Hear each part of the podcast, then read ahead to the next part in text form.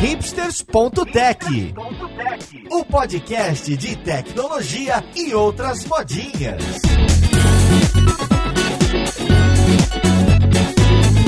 Olá, caríssimo ouvinte, seja muito bem-vindo a mais um episódio do seu podcast favorito. Meu nome é Paulo Silveira, esse aqui é o hipsters.tech e hoje a gente vai falar de observabilidade, a gente vai falar de SRE, de monitoramento, mas mais especificamente, a gente vai entrar naquilo que você mais gosta. A gente vai falar uma sopa de letrinhas, ferramentas, produtos open source, ferramentas SaaS que grandes empresas usam para resolver esses problemas de infraestrutura, para auxiliar o time de dev a ter mais facilidade quando vai fazer o deploy, para monitorar e ver o que está acontecendo. Então vamos lá, podcast, ver com quem que a gente vai conversar.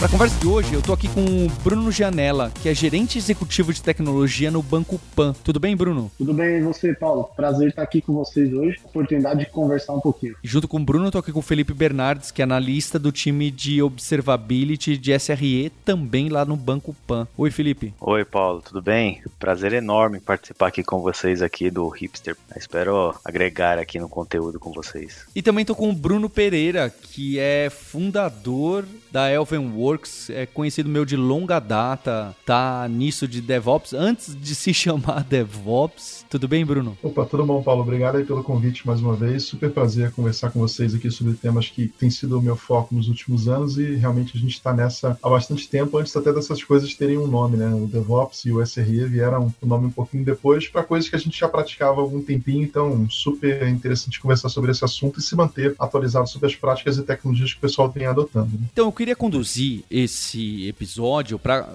A gente poderia até ter sido patrocinado por ferramentas, hein? Eu devia ter pensado nisso. É, mas é justo aí que eu quero chegar, porque quando eu converso com vocês, ou inclusive sem ser episódio de DevOps, mas aparece com frequência ali na Lura, quando eu converso com as empresas que contratam a gente, aparece com frequência alguns nomes de ferramenta. Algumas eu sei que tem mais a ver com o cloud direto, outras na observabilidade direto, outra log, outras para saber de performance e, e detectar gargalo, outras para pegar todos os dados e preparar para dashboard, mas eu nunca sei qual é qual e eu fico confuso porque vocês usam tantas ao mesmo tempo que eu acho que quem está ouvindo a gente está com o mesmo problema. Fala, peraí, eu vou precisar deployar tudo isso, contratar todos esses serviços para o meu sistema que ainda está começando, ainda está crescendo. Então eu queria tentar colocar num, num timeline de complexidade. Imagine uma empresa que tem um sistema pequeno, e aí pequeno é bem subjetivo, mas que ela está precisando profissionalizar para ficar atenta em relação à disponibilidade, para ficar atenta na saúde dos serviços. Qual que é o primeiro passo? Quais são as ferramentas que aparecem com mais frequência e que vocês hoje em dia raramente veem uma empresa um pouquinho maior sem ter aquilo? Eu entendo que haja concorrente, vocês podem citar também, mas eu queria ver o que, que vocês usam todos os dias. Falam, não, peraí, se tirar esse aqui, esse aqui não dá, porque esse aqui é tão básico que eu nem costumo citar, porque tá debaixo de todas as outras ferramentas.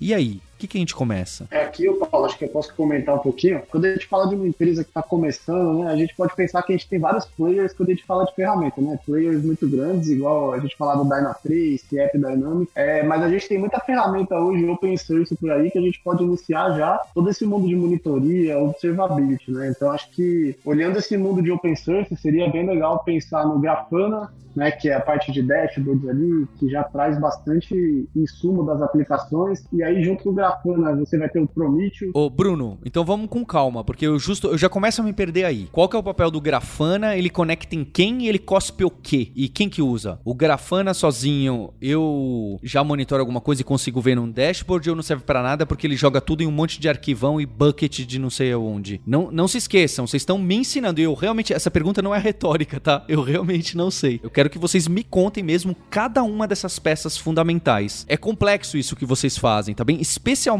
para quem tá mais na parte dev pura se é que isso existe hoje em dia. Isso é complexo, a quantidade de ferramentas que vocês usam para dar plataforma para os outros. Não, legal, acho que faz todo sentido a gente ir aqui do, do básico, né? Então, quando a gente fala do mundo open source, normalmente a gente vai ter algumas ferramentas que juntas vão gerar esse resultado desejado do observability e da monitoria, né? Então, quando a gente fala ali de Grafana, o primeiro passo é eu preciso fazer com que a minha aplicação forneça métricas para serem exibidas no Grafana. Então, o Grafana uma ferramenta de dashboards, né? Então, ela traz ali dashboards de tudo que é tipo. Então, por exemplo, ah, consumo de CPU, consumo de memória, error rate, transações por segundo e mais diversas métricas, só que isso precisa ser alimentado por alguma fonte de dados, né? Hoje o Grafana tem plugins para você se conectar em diversas fontes de dados. Então ele pode se conectar ali no, numa base de dados SQL, numa base de dados NoSQL, ele pode se conectar em um Elasticsearch,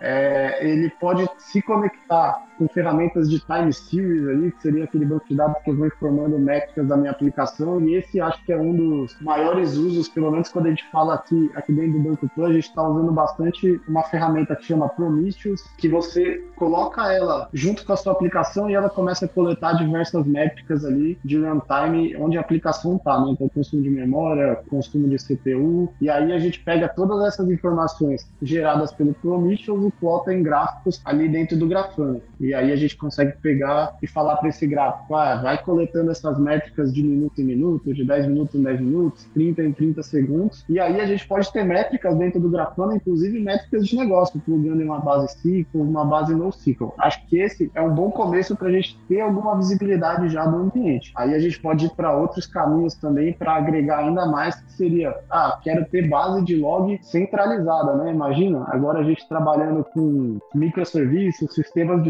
distribuídos, cada instância ali está gerando seus logs, né? Como eu faço para fazer uma análise quando isso escalar para 20, 30 instâncias, né? Não dá para eu entrar em cada um dos meus nodes ali para coletar os logs. Então a gente trabalhar com ferramentas de log centralizado é algo que ajuda bastante. E aí a gente pode falar da, do grande ELK, né? Elasticsearch, Logstash, Kibana. E essa tríade aí, então basicamente Elasticsearch é a base de dados ali de search, né? Onde eu jogo meu, meus logs e armazeno eles ali normalmente em formato JSON. É, Logstash, eu posso trabalhar ali uma formatação desses logs e o CAD Kibana seria uma ferramenta visual para eu poder fazer buscas nesse meu Elasticsearch e conseguir filtrar esses logs por qualquer um dos campos que ali compõem ele, né? Então acho que isso aí já seria um bom começo e, e um caminho bem legal para uma empresa ter e tudo open source. Legal. Eu, deixa eu tentar, Paulo, também é, comentar um pouquinho, né? Eu que comecei quando isso de fato era muito uh, antigo, né? Quando a cloud ainda estava bem, bem começando. Eu gosto de, de, chamar a observabilidade como se fosse do monitoramento da era da nuvem, né? Quando a gente passa a ter que acompanhar as aplicações, os sistemas por mais óticas, né? Porque o monitoramento de infraestrutura, que foi o primeiro modelo que a gente começou a praticar, já não é mais suficiente, né? E aí, pegando um pouquinho dessa transição, só para passar também pelas ferramentas, no começo, quando você tinha basicamente um modelo com com máquinas virtuais e alvos estáticos, né, que você tinha servidores ao longo do tempo eram, eram os mesmos, né, podiam ser seis, podiam ser dez, normalmente não eram muitos, né, você podia, de fato, conectar num, num servidor e pegar todas as métricas que você quisesse sobre ele. Pode ser CPU, memória, disco, qualquer métrica que você queira, inclusive os logs, né, o que está sendo produzido pelas aplicações, ele residia dentro do servidor, né, isso era um mundo ali um pouco mais estático, né, e quando a gente teve essa Ô, transição... Bruno, inclusive você podia ir na máquina, fazer um SSH, dar um top num terminal e no outro terminal você dava um tail no log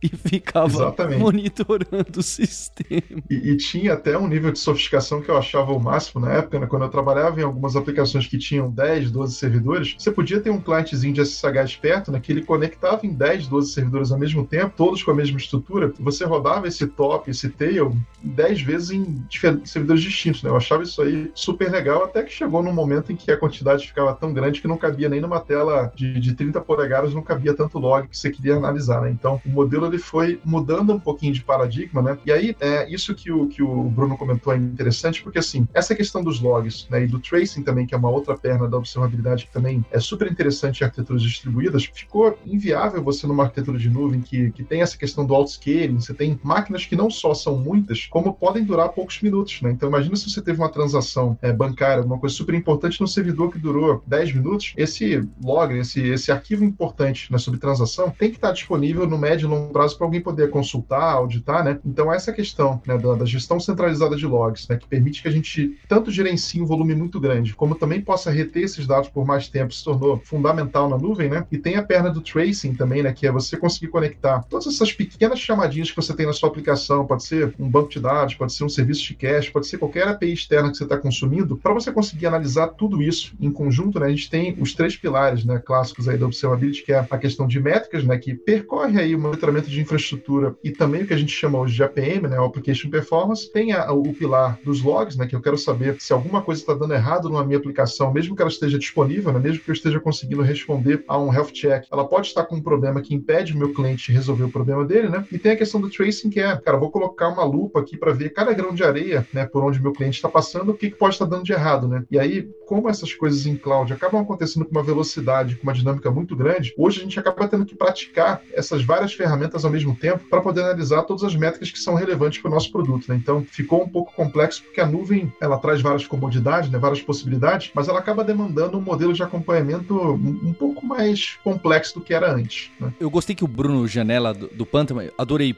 é, Pereira, porque você situou bem a gente no, na timeline do, do tempo mesmo, certo? De como eram as aplicações antigas. E o Janela, eu achei que ele colocou. São realmente as principais ferramentas. Quando eu falei para Janela, ele estava realmente falando todas as que eu ouço mais. Então, para esse mundo cloudificado, ficou complexo a gente acompanhar, inclusive, status vitais de coisas básicas como CPU, como I.O., como, né? Porque são tantos, não... como que eu concentro e o que que eu olho, o que que eu ponho de alerta. E aí, o Bruno citou Grafana, Prometheus, Prometheus, seja lá o que for, e, e a trinca ELK. O Grafana, então, é só, entre aspas, a parte de visualização. Ele por si só não conecta num, num EC2 para puxar o CPU ou conecta. Ou por que, que eu preciso do Prometheus para pegar o CPU? Se o Grafana já tem um pluginzinho, um, um conector, não sei como ele chama isso, um módulo, para puxar uso de CPU de máquinas EC2 da Amazon. Vou contribuir aqui com essa, com essa pergunta aí, Paulo. Porque, por exemplo, numa, quando a gente imagina num Grafana, né, ele vai servir ali mais para uma parte de visualização dos dados que nós estamos coletando, né? Então vamos colocar aqui um seguinte cenário: eu quero fazer a monitoração de infraestrutura e eu preciso desses dados meus de infraestrutura dentro de uma base para eu conseguir visualizar esses dados via Grafana. Então você está falando mais aqui de open source também, a gente tem, por exemplo, uma ferramenta chamada Zabbix, né, que está na super onda aí do, da, da galera, e ela trabalha ali com agentes, né, com com, meios de captura, então você consegue trazer dados de CPU, de memória, de disco, dados de DNS, de MQ Sirius, né, de Connect Direct, informações ali de banco de dados, né, e N tecnologias, e você faz essa captura desses dados, joga para dentro de algum repositório, seja um Elasticsearch ou até mesmo alguma base de dados, e através do, do Grafana você consegue plugar dentro desse, desse repositório e reter as informações que você quer analisar para dar a sua visibilidade dentro da sua monitoração, dentro da observabilidade e mais da sua operação, porque dali você consegue tirar alertas que vão garantir com que os seus sistemas estejam disponíveis, que a sua infraestrutura esteja disponível. Então, baseado nessa arquitetura, né, você consegue agrupar de acordo com o conhecimento dessas ferramentas. Então, a grande sacada aqui é você entender, pô, eu tenho diversas ferramentas open source e as comunidades open source ajudam você nessa etapa a conseguir identificar, poxa, eu vou conseguir coletar os meus logs via logstash é, ou via FluentD, eu vou fazer a minha coleta de infraestrutura com os Zabbix, eu vou usar o meu, vou fazer alguma coleta eh, de APM com Kiali, com Jaeger, alguma, alguma, e aí você faz a combinação disso para conseguir chegar no seu objetivo.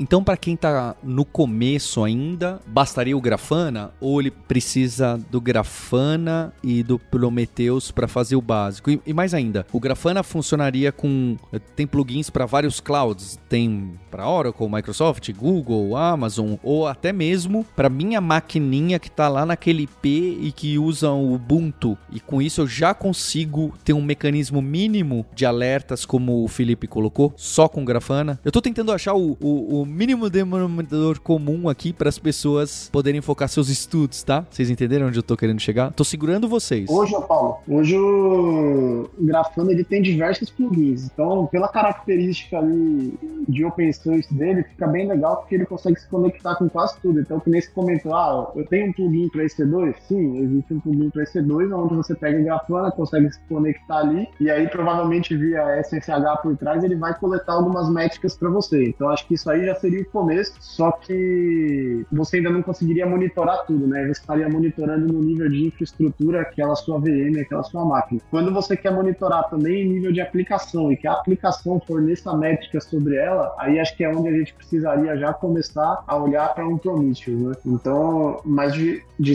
qualquer forma, o Grafana é uma ferramenta ali mega completa, open source, que eu acho que vem ajudando ali muitas empresas hoje a iniciar no, no mundo de observability. Então, assim, é, é só para agregar, o Grafana, ele precisa, na maioria dos casos, não é que ele precisa, mas na maioria dos cenários que essas empresas que estão iniciando, que querem ter uma operação ali monitorada, ele funciona como se um coletor de dados, né? Ele vai fazer a coleta de dados, um, alguma dessas ferramentas que eu citei, o Prometheus, o, o Zabbix, faz a coleta de dados, joga em algum, algum repositório e o Grafana ele faz o consumo delas. Então lá você vai conseguir ver as métricas de, de CPU, de memória, é, gerar os alertas via Incident Manager, né? E aí com, com essa combinação você consegue rodar, iniciar a sua operação de monitoração. É, o Paulo, só complementando né, que isso, na, na prática, isso que eles descreveram, né? O, o Grafana de fato ele serve para esse papel de visualização, acoplado a uma solução de monitoramento de infraestrutura que a gente tem várias opções, né? No mundo open source tem o, o Zabbix e o Prometheus, que são na, na prática super utilizados. E se a pessoa não quiser ter, ter nem isso, né? quiser conectar direto com o que está oferecido diretamente da nuvem, ela vai ter um serviço como o CloudWatch, como o Azure Insights, né? Tem ferramentas nativas ali na nuvem de monitoramento de infraestrutura. Então, basicamente, o Grafana acoplado a alguma solução de monitoramento de infra é o ponto de partida, né? E aí vai muito de, de como que a pessoa quer medir, o quanto que ela quer operar também, né? Porque é, tem essas opções open source, elas permitem diferentes níveis ali de operação. Você pode gerenciar tudo, você pode assumir já alguma coisa com a plataforma gerenciando uma parte para você, né? Mas ela é de fato o ponto de partida para você ter alguma visibilidade que já ajuda bastante no, no troubleshooting de saber se o seu produto está saudável ou não. Né? E aí, com essa solução escrita pelo Bruno, né, você consegue atingir dois pontos, né? Você consegue dar uma, uma, uma visão de observabilidade para um determinado sistema, onde a pessoa ali, né,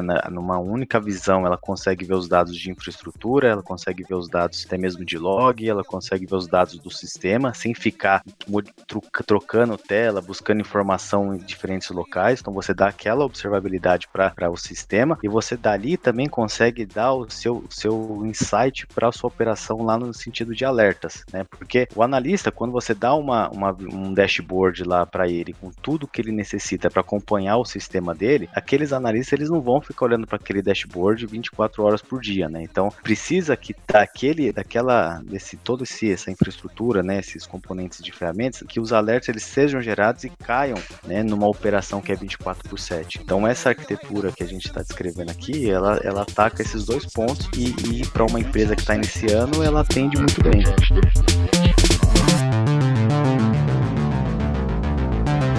Mais uma pergunta de leigo, então. Eu sou da época, acho que quando eu parei de programar no dia a dia, o que estava em alta de monitoramento, que eu sei que não é bem isso, até porque é bem mais intrusivo e para pegar outros tipos de problemas, não saúde da infra em si, era o New Relic ou as ferramentas similares ao New Relic. Então ele até instrumentava o código, não é? Você precisava colocar chave e colocar, rodar dentro da sua aplicação, que é um negócio até meio bruto, né? É, tem até questões de segurança aí. Qual que é a diferença hoje? Porque me parece que o Grafana, mesmo com o Prometheus, faz menos. Que ele não vai me dar no nível do código para falar que ponto que tá muito quente consumindo muita memória. Ele vai falar, olha, tais máquinas desse cluster aqui, desse tipo aqui, nesse cloud aqui, estão usando muita memória. Ou estão pedindo para escalar mais, estão pedindo mais máquina por aqui. Ou ele já avisa, eu acho que aqui vai dar problema, mas não no, no, nível de código, no nível de infraestrutura. Por que, que é essas outras ferramentas? Tudo bem, eu concordo que a New Relic é paga não é? E, e, não tem versão open source, mas deve haver algumas similares open source. Qual é a diferença dessas ferramentas? Eu não vou dizer mais antiga, porque New Relic você usa até hoje, certo? É, mas dessas que vieram antes, ou pelo menos se popularizaram antes, para essas que vocês estão citando bastante, Grafana Prometheus, barra o tal do ELK, já já a gente chega no LK para eu entender melhor? Uhum. Bacana, vou, vou, tentar começar a responder sobre isso e depois o pessoal complementa com como que é o cenário no, no ambiente deles, né? Basicamente o Unirelic ele foi a primeira solução de APM, né, que, que se tornou super popular, pelo menos aqui na, na, América Latina, no Brasil, foi a primeira que a gente teve bastante contato. Ela de fato demanda, né, uma instrumentação, com você colocando uma pecinha do Unirelic ali dentro da sua aplicação,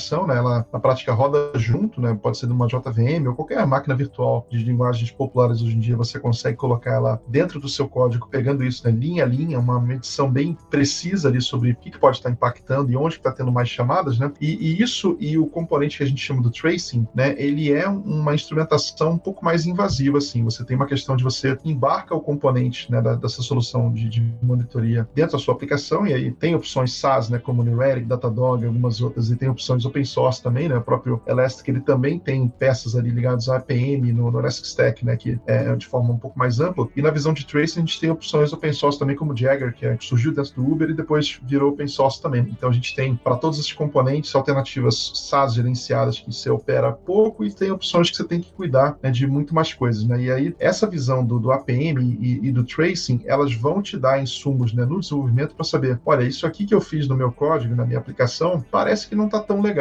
Né? E, existe muito, até o, o, Paulo comentou bem no começo, né? eu na época também programava, acho que é mais ou menos na mesma época que, que, que o Paulo, a gente era muito doutrinado a aprender a, a construir aplicações, né? aprender novas linguagens, frameworks, e não tanto a pensar como que a gente vai operar o nosso produto em produção. Eu acho que o APM e o tracing são as primeiras conexões né, que você consegue fazer para alguém que está desenvolvendo, como que aquilo está se comportando com o cliente final acessando. Né? Então, foi mais ou menos essa transição. O Neuralic foi o primeiro player que, que trouxe isso de uma forma mais aguda, pelo menos acessível né, para mais empresas. Né? Tinha já o App Dynamics e o Dynatrace há algum tempinho também, só que eram um pouco mais enterprise, né? não eram acessíveis para tantas empresas assim. E agora isso se tornou uma categoria de mercado que é super quente competitiva, que é essa categoria do APM, né? E que, para confundir um pouco mais, infelizmente, as soluções que nasceram como APM, como o, o Neuralic, Datadog e o Theodina 3, estão se tornando soluções completas de observabilidade, né? Tentando fazer coisas que antigamente elas não faziam, né? E aí mistura com log, mistura com até gestão de incidentes, né? Então, esses players estão se tornando maiores horizontalmente, né? estão assumindo um escopo um pouquinho maior. Não, perfeito, Bruno. É bem observado o que você comentou, né? E quando a gente entra nesse mundo de APM, o Paulo, aí a gente começa a subir um pouco o nível do que diz respeito à monitoração, né? Ô, Felipe, você me diferencia melhor APM e tracing? Na verdade, o tracing é, um, é uma coleta do APM, né? Então, por exemplo, quando a gente está falando de APM, é um tipo de,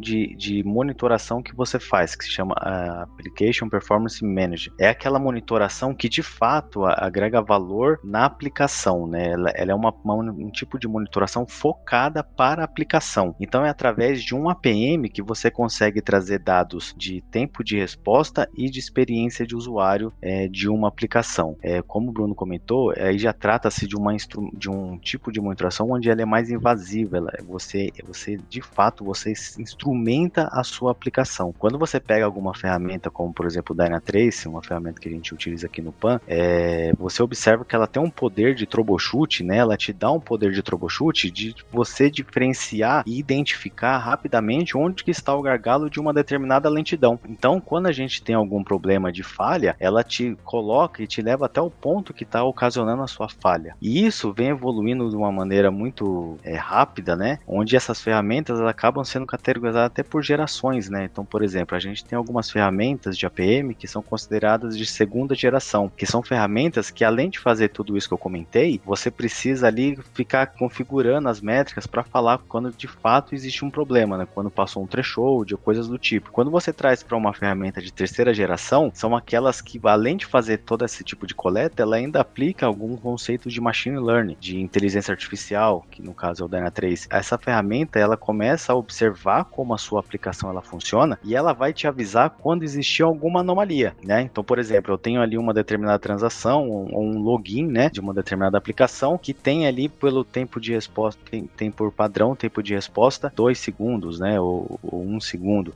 Caso esse tempo de resposta venha a sofrer alguma oscilação ou venha a sofrer uma, alguma que a gente chama de anomalia, um alerta é disparado automaticamente. Então, esse tipo de ferramentas são ferramentas que te dão uma visibilidade, igual o Bruno comentou, te dão, é, você consegue fazer uma observabilidade em cima do seu sistema é, num nível de detalhe absurdo, né? Então, a nível de pegar método, a nível de pegar procedures de, no, no banco de dados, o consumo de, de web service e outras tecnologias, né? É, então, o ganho, quando você traz para esse nível de APM, o ganho de maturidade, né, de visibilidade do seu ambiente, ele cresce muito. Eu acho bem legal aqui, até para complementar um pouco do que o Felipe falou e contribuir, né? Como ele falou, aqui no Plan a gente está usando Dynatrace bastante, né? O poder que um APM traz para os times aqui, no momento de um troubleshooting, no momento de necessidade de uma análise ali com um problema em produção, ele é muito grande, né? Então, normalmente, quando a gente tem qualquer problema, a gente vai olhar onde? A gente vai olhar no APM. O APM ali é o lugar que dá para a gente todas as informações necessárias do que está acontecendo no nosso ambiente, na nossa aplicação, como ela está se comportando. Então, a gente consegue ver ali, desde o próprio consumo de memória, CPU, a gente consegue ver o error rate, a gente consegue ir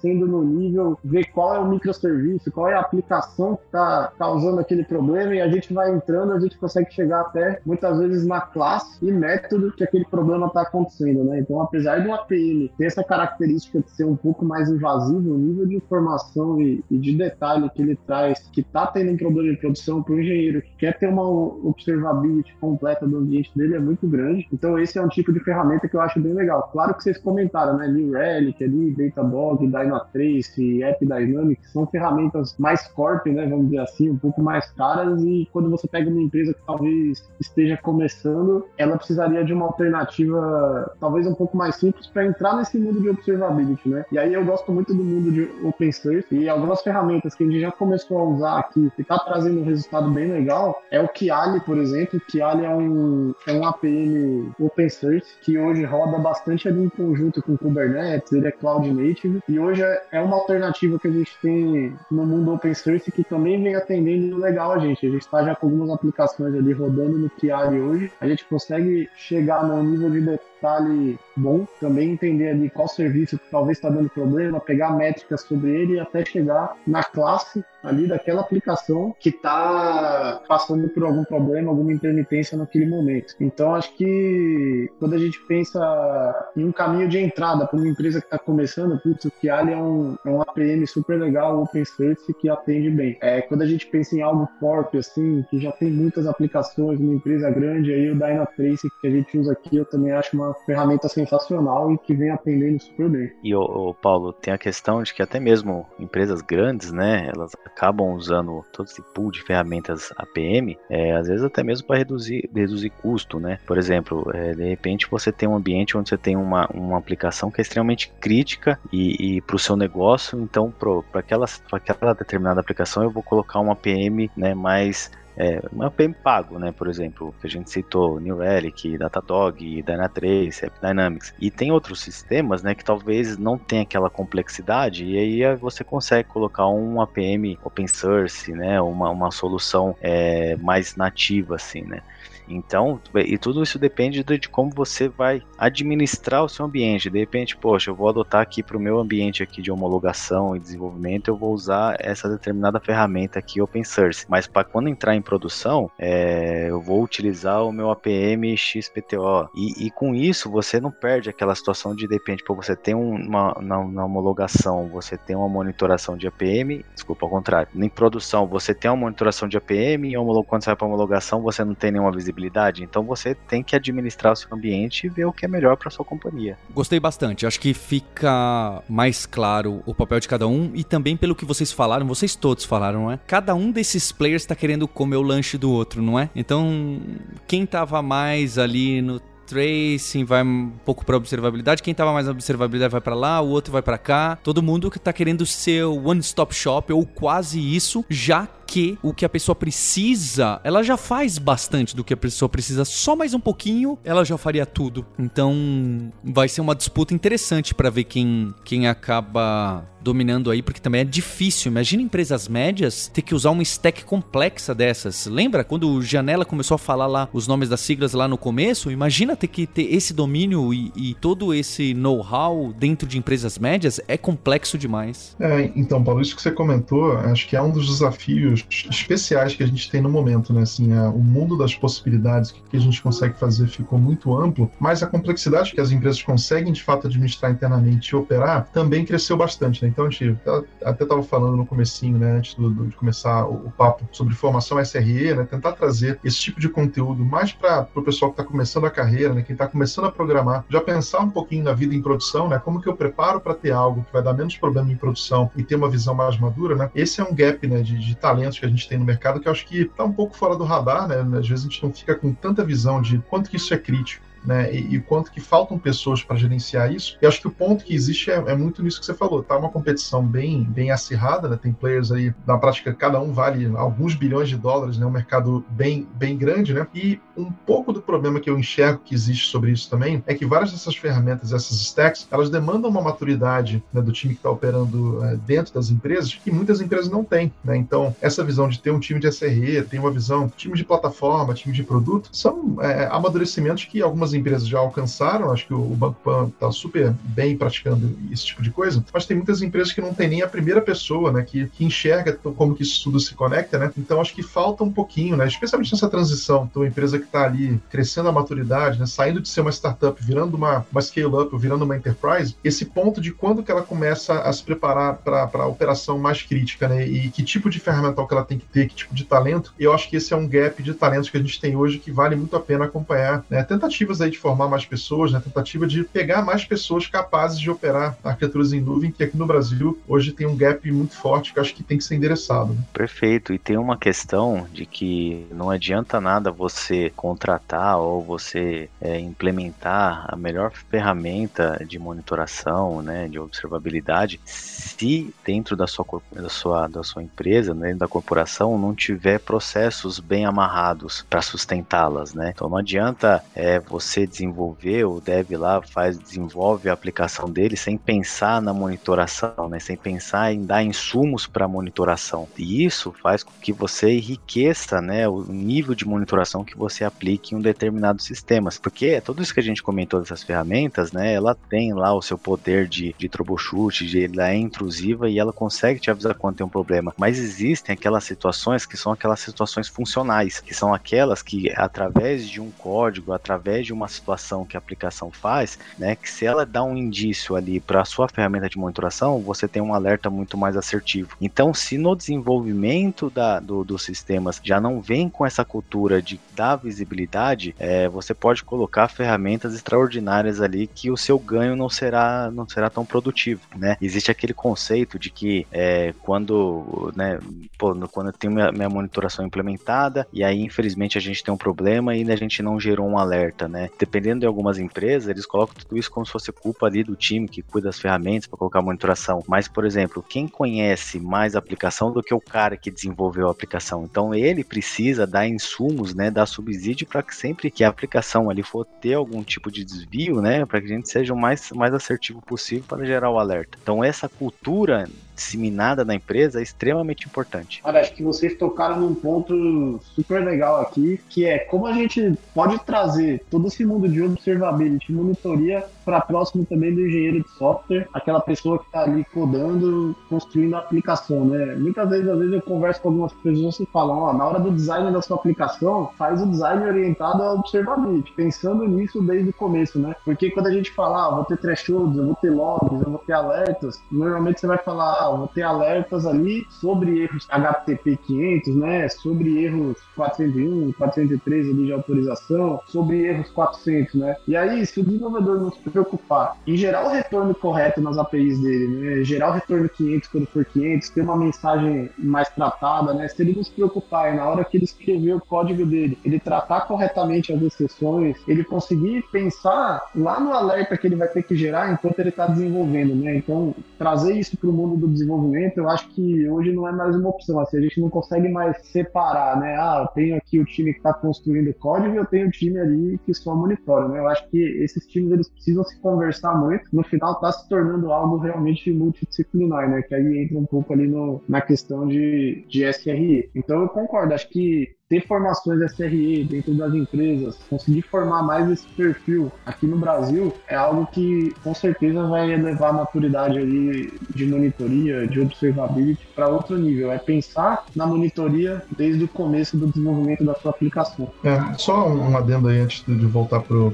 Paulo, né? É, eu fiz um, como eu estou muito focado nesse tema há bastante tempo, comecei a fazer um benchmark né, das pessoas que eu conheço, né, que trilharam uma carreira técnica, acho que alcançaram um nível de diferenciação mais interessante, né? E a gente tem aquela visão, né? No começo da carreira, quando a pessoa está fazendo um estágio, ela é júnior, está indo para um nível ali mais intermediário, não é tão difícil ela conseguir subir alguns níveis ali, às vezes trocando de empresa, às vezes fazendo algo que não está tão é, condicionado assim ao produto que ela desenvolve ter sucesso. Né? No começo da carreira dá para ter um certo progresso assim. Mas se você começa a ver é, as pessoas que realmente viram principal, que viram as referências técnicas que estão hoje, cara, melhor posicionadas, elas tiveram ao longo da carreira delas, em alguns momentos-chave, um fator crítico ali do qual ela foi responsável por algum produto que deu muito certo, tinha muito acesso e ela cuidou daquilo ali e ficou reconhecida por isso, né? Então, eu tenho uma tese que eu quero coletar mais dados sobre isso, mas já são bem interessantes, que quando você chega no nível de, de sênior em diante na carreira, você quer de fato se tornar alguém muito especial, né? essa visão de confiabilidade e construir um produto que vai dar certo em produção, que o cliente vai gostar e o time vai gostar de operar, eu vi assim muitos indícios que isso é um fator chave para a pessoa chegar nos degraus mais altos, né? Ela tem que desenvolver essa competência em algum momento, né? E acho que quanto mais cedo a gente trouxer isso para a carreira das pessoas, né? Conseguir desenvolver essas competências, a gente vai ter produtos melhores, né? Que vão ser bons para todo mundo que está usando produtos digitais hoje em dia. E para as empresas, acho que uma, uma operação mais saudável, né? Que dá menos problema, dá menos dor de cabeça o tempo inteiro, né? Então, acho que isso é um, um ponto aí de evolução que a gente provavelmente vai ver é, uma, uma, um amadurecimento nos próximos anos e que eu acho que para a carreira das pessoas hoje é uma ótima oportunidade delas buscarem né, uma evolução da confiabilidade. Acho que isso é um ponto que é um fator de diferenciação bem legal.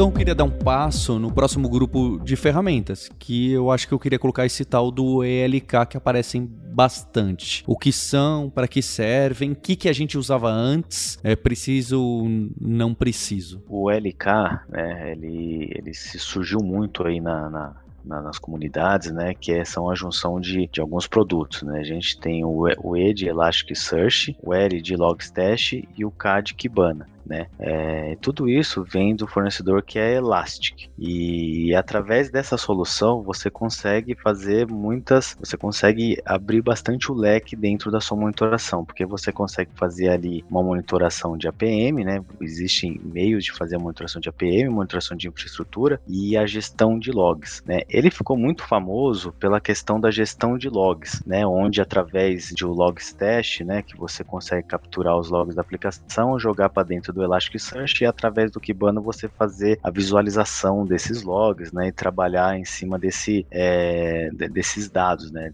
transformar esses dados em informação até mesmo para um data lake, né, enviar para um data lake, coisas desse tipo. Então ele vem ganhando muito espaço, tanto que a própria é, empresa Elastic, na verdade, ela agora ela está renomeando isso como Elastic Stack. Então quando você pegar um produto deles, vai estar tá lá assim Elastic Stack hoje, né? E aí dentro da Elastic Stack tem tudo isso que eu comentei com você vocês, né? Tem a parte open source e aí, quando você quer ter de fato uma, monitor, uma, uma visão ali, um machine learning de logs, você quer ter né, uma, uma monitoração mais intrusiva de APM, aí você tem a versão Enterprise. Né? Então, eles mesmos até comento isso porque eu tive bastante papo, tive bastante papo com eles recentemente, e eles mesmos comentam que eles são concorrentes deles mesmos, né? Porque todo mundo quer entrar nesse, quer utilizar o LK, mas somente ali na parte open source, que atende muito bem. Que no nosso caso aqui, por exemplo, nós estamos montando a nossa Elastic, é, nossa stack de observability, né? E ele faz parte da nossa stack de observability. E um diferencial que nós estamos conseguindo fazer com essa solução é que nós estamos juntando os nossos logs de infraestrutura, logs de aplicação aqui do on-premise e também estamos juntando os nossos logs de infraestrutura e de aplicação é, da AWS. E aí, através de uma visualização única, a gente está conseguindo visualizar os logs desses dois ambientes sem ter que ficar trafegando esses dados de on-premise para nuvem ou de nuvem para on-premise, né? Então, é,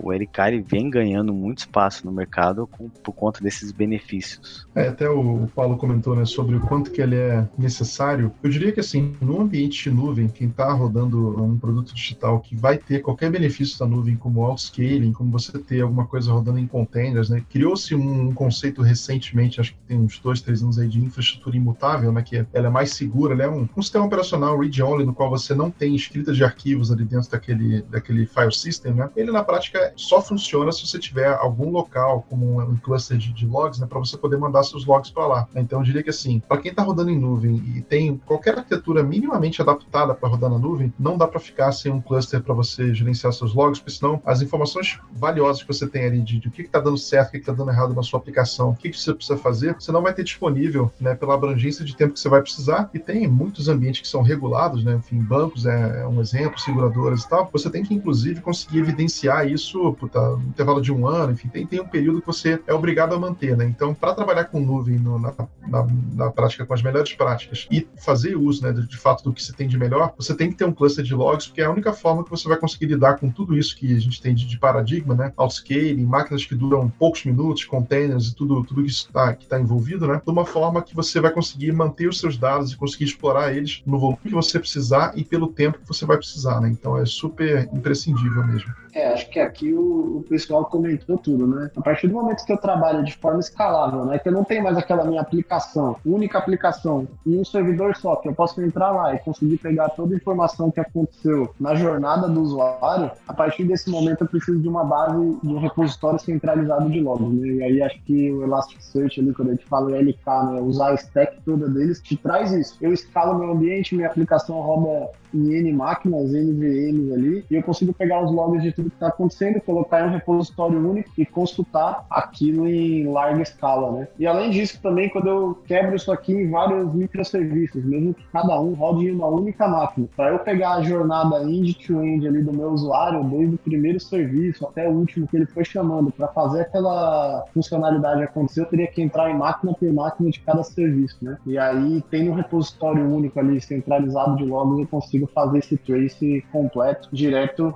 no ELK. E essa solução, ela está sendo tão bem vista, né, que, que os logs, ele diz tudo, né, na aplicação. Quando os logs estão bem definidos, né, quando estão bem estruturados, eles, eles dizem para você, um, um, eles trazem, na verdade, informações do sistema que te levam até a experiência do seu usuário, né, então você consegue é, monitorar ali, você consegue dar uma visão, por exemplo, quando você tem um incidente, né, dentro do seu ambiente, você consegue trazer o impacto que isso gerou para o seu usuário final, pô, mas esse meu incidente aconteceu aqui nesses 10 minutos, qual foi de fato o meu impacto, né? Como é que eu consigo medir isso? Se eu tenho tudo isso centralizado ali no meu Elasticsearch, eu, com, com os meus logs estruturados, eu consigo falar, de repente, pro meu time de negócio que, ó, é, nesses 10 minutos eu tive X usuários de fato impactados, né? Então, é, tem, tem ganhado muito espaço nesse, nesse tipo, nesse segmento também de experiência do usuário mesmo. Bom, pessoal, então, uma das formas que a gente tem, né, de, de conectar esse mundo de observability com o SRE, né, que é o modelo que o Google sugere que a gente pratique essas coisas, né, são os Golden Signals, né, tem até um vídeo que eu gravei pro Alura Mais lá que vocês podem conferir sobre esse assunto. O Golden Signals, ele propõe três coisas principais, né, que você deveria acompanhar sobre os teus, as suas aplicações, sobre os seus sistemas, que vão te dar uma visão muito boa de como que teu cliente final está experimentando o seu produto, né? Que são a latência, que é o tempo de resposta envolvido ali em a, a carregar o seu site, começar a, a, tocar o seu vídeo, né, do seu treinamento, qualquer coisa que você consiga medir um tempo de resposta, você deveria acompanhar. E tem junto o sinal dos erros, né? Que é quantos erros, né, estão sendo experimentados pelos meus clientes quando, enquanto eles estão acessando o meu produto, né? Isso tem uma, uma questão de acompanhar se mesmo que o meu site esteja carregando, né? Será que eu estou tendo transações com erro, né? O que está acontecendo que está impedindo o meu cliente final de ter sucesso né, com o meu produto. E o, o, o, terceiro deles é o tráfego, né? Que é como que você correlaciona tudo isso que você está tendo, né? De tempo de resposta e erros com o tráfego tráfego sobre a sua aplicação, né? Então, será que você está tendo eventualmente uma degradação, um aumento de problemas em função de um tráfego maior, né? De repente é uma campanha de marketing que foi feita ou um ataque que você está passando, né? Então, esses três sinais conectados com tudo isso que a gente falou, né? De monitoramento de infraestrutura, a questão de logs, né? E a questão do, dos erros, né? Vão te dar uma visão muito, muito precisa, né? Se o seu produto digital está saudável ou não, né? Então, isso aí, é, na cartilha de boas práticas que o Google sugere pra gente, isso é um ponto fundamental da gente praticar que a gente recomenda bastante.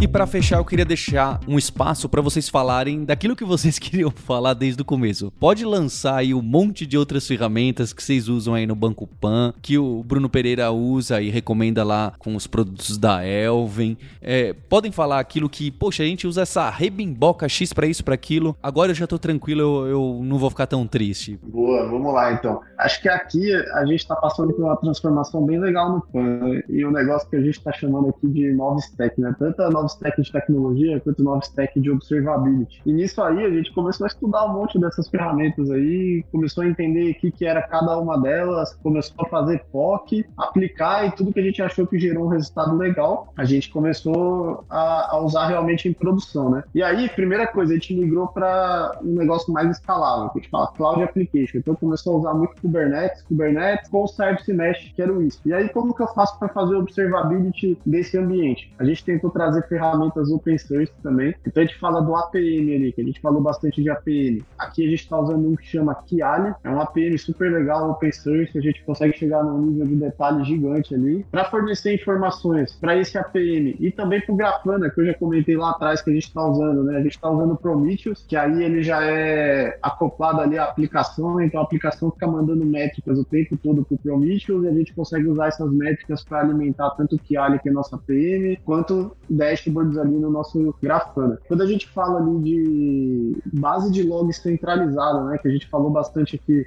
a gente está usando ELK, então Elasticsearch ali para armazenar os logs, o Kibana para poder consultar e editar, então essa é a stack que a gente usa. E aí como que eu faço? Putz, eu estou usando Kubernetes, eu tenho um monte de instância rodando ali nos meus containers, né, que são os meus pods. Como que eu faço para levar os logs que são gerados por cada uma dessas instâncias para minha base centralizada, né? Então a gente usa uma ferramenta aqui, a gente usou o FluentD primeiro, que é uma ferramenta ali da Fluent, coleta esses logs de cada node do Kubernetes ali e joga pro ELK, e aí depois a gente descobriu o Fluent Boot, também é da Fluent, só que ele é feito ali para trabalhar numa performance muito maior dentro de Kubernetes, então a gente começou a usar o Fluent Boot. Então ele é meio com sidecar ali, é uma aplicação que roda dentro do cluster de Kubernetes também, fica ali em todos os nodes, pegando os logs gerados e enviando eles para uma base de logs centralizada, né? Então, e aí isso aí deságua tudo no, no nosso Elasticsearch e aí a gente consegue fazer um, uma consulta bem legal. Quando a gente fala de log, né, eu também falei daquele ponto das requests, né? Então, ah, quando eu falo de uma feature completa, sei lá, é, esqueci minha senha, por exemplo. Nesse processo eu vou ter alguns microserviços chamados, desde lá da ponta do canal até a operação final no banco. Como que eu faço para agregar tudo isso e ter uma visão consolidada de cada pedaço que ele passou? Como eu faço para juntar esses logs, né? E aí a gente usa muito aqui uma ferramenta que chama Jäger, Jaeger, né? Aí tem gente que pronuncia de um jeito ou de outro, mas a gente está usando ela aqui. O que ela faz é: vou pegar todos esses logs que foram enviados ali para minha base centralizada, vou pegar o ID daquela request que a gente chama de correlation ID, que é passado para cada serviço, e vou agrupar isso para você conseguir olhar no modelo de trace completo daquela requisição, daquela jornada do usuário. Né? Então, essas são um pouco das ferramentas que a gente está usando. A gente testou aqui, a gente está começando a trabalhar em produção. O mundo todo open source, está bem legal, está rodando super bem. E aí a gente gente tem também as ferramentas mais corp, né, mais tradicionais, como o Dynatrace, que, putz, aí não tem nem o que falar, uma ferramenta que está atendendo demais a gente. Por último aqui, acho que vale comentar, o Grafana, ele traz para a gente dashboards, né, mas como que eu configuro para aqueles dashboards, putz, eu preciso ser alertado quando eu atingir uma taxa de CPU, por exemplo, acima de 70%. Aí a gente tem o Alert Manager, que envia um alerta sempre que isso aí acontece, né, e no caso do, do Dynatrace também. Mas do, do meu lado aqui, as ferramentas são essas, eu acho que tem umas sopa de letrinhas grande aí.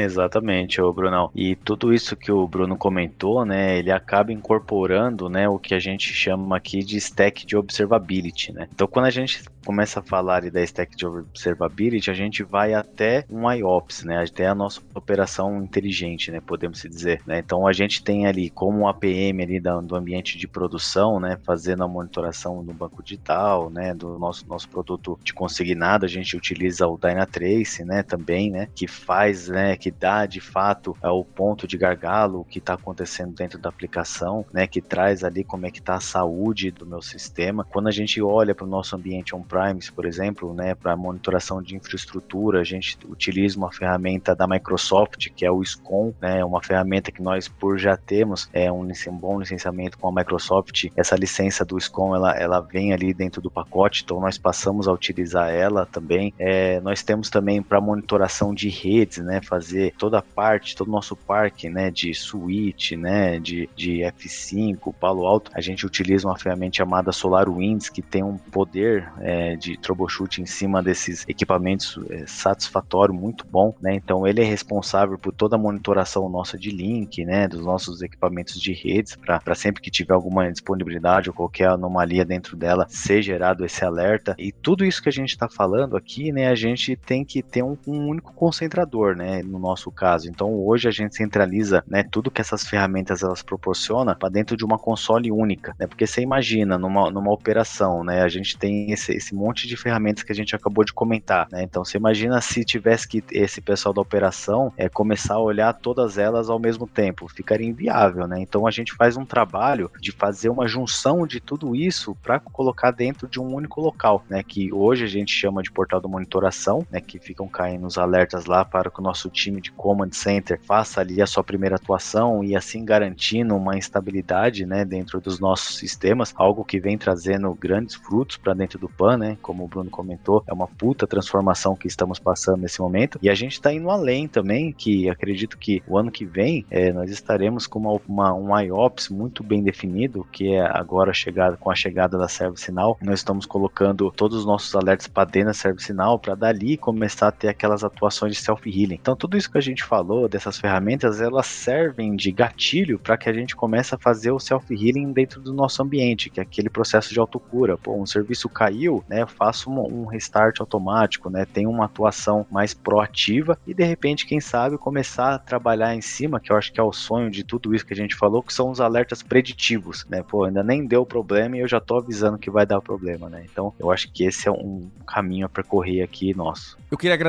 muito o Felipe, o Bruno do Pan e o Bruno da Elvis. Vou deixar aqui já os links, inclusive pro último podcast que a gente fala de observabilidade sem essa temática das ferramentas e também pro Alura Mais, que o Bruno já gravou com a gente alguns Alura cases que tem muito a ver com esse assunto aqui. E, e eu queria dizer para vocês que ficou muito legal o episódio. Eu gosto quando eu gravo um episódio e percebo que eu aprendi, que eu tirei algumas dúvidas de assuntos que apareciam com frequência no podcast podcast eu ficava meio, ah, bem, não é o foco, não vou nem perguntar. E aqui a gente entrou em alguma das ferramentas que aparecem com frequência e eu tentava associar ao meu mundo de quando eu já fui parando de programar. Então eu queria dar parabéns a todos os participantes aqui e agradecer em especial a você ouvinte pela audiência, por compartilhar esse post ali no LinkedIn para as pessoas que têm medo das ferramentas, vão ficar sem medo, a não ser esse finzinho aí, né, que o Bruno e o Felipe detonaram, para entender que esse mundo tem abertura, dá para chegar nele e dá para começar com pequenas poucas ferramentas que são bem entendíveis. Não se esqueça que a gente tem um compromisso na próxima terça-feira. Hipsters, abraços, tchau.